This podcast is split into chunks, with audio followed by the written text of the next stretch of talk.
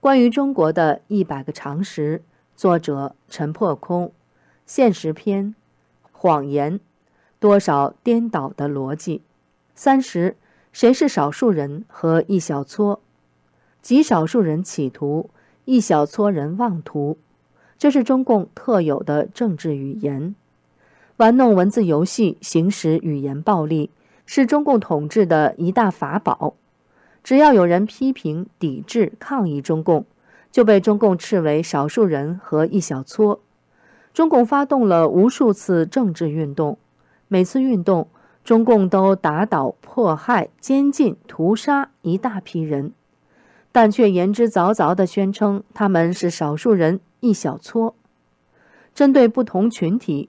中共轮流施展这种杀鸡儆猴的伎俩，迫害一批，又轮到另一批，每一批都被孤立地称作少数人和一小撮，让其他人不敢靠近。中共独裁统治由此得以维持和苟延。中国共产党所师从和效法的俄国共产党，就玩弄多数人和少数人的概念，从列宁开始。在早期的俄共内部，列宁把支持自己的一派叫做布尔什维克多数派，把反对自己的一派叫做孟什维克少数派。之后，斯大林更予以发挥。面对党内政治对手，斯大林动辄以“我们”自居，哪怕许多时候那个“我们”就是他一个人。其实，不管是斯大林还是毛泽东。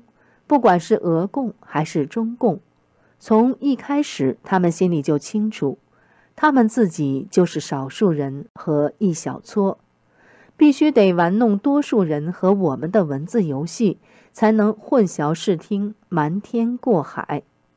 中共党员有八千多万，占中国人口不过百分之六；中共军队加武警四百万，占中国人口不过千分之三。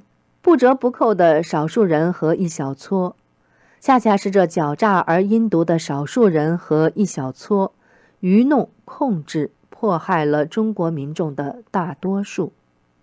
有天真的民众道：“你干嘛要反对共产党？你不反对他，不就没事了吗？”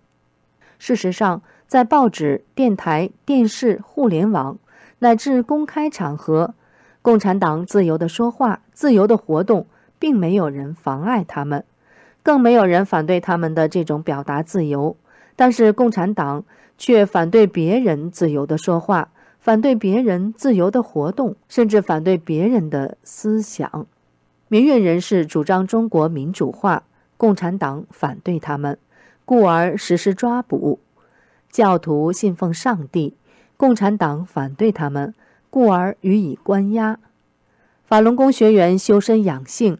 共产党反对他们，故而施以迫害；网络作家针砭时弊，共产党反对他们，故而予以逮捕；维权律师捍卫法治，为民众辩护，运用的甚至就是共产党自己颁布的法律，共产党依然反对他们，加以镇压。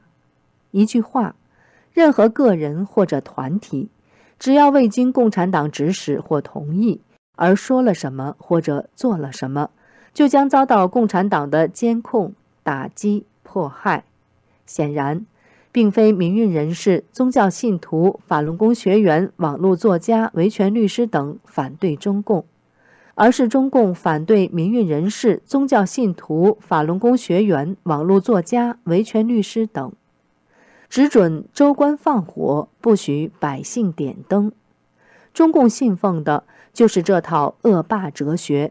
于是，当民众起而抗争，捍卫自己的天赋人权时，中共就大呼：“别人反对他们了，别人推翻他们了，甚至是别人搞政治了。”如此的缺乏信心，如此的心虚，如此的没有安全感，只能证明中共的统治不仅非法，而且脆弱。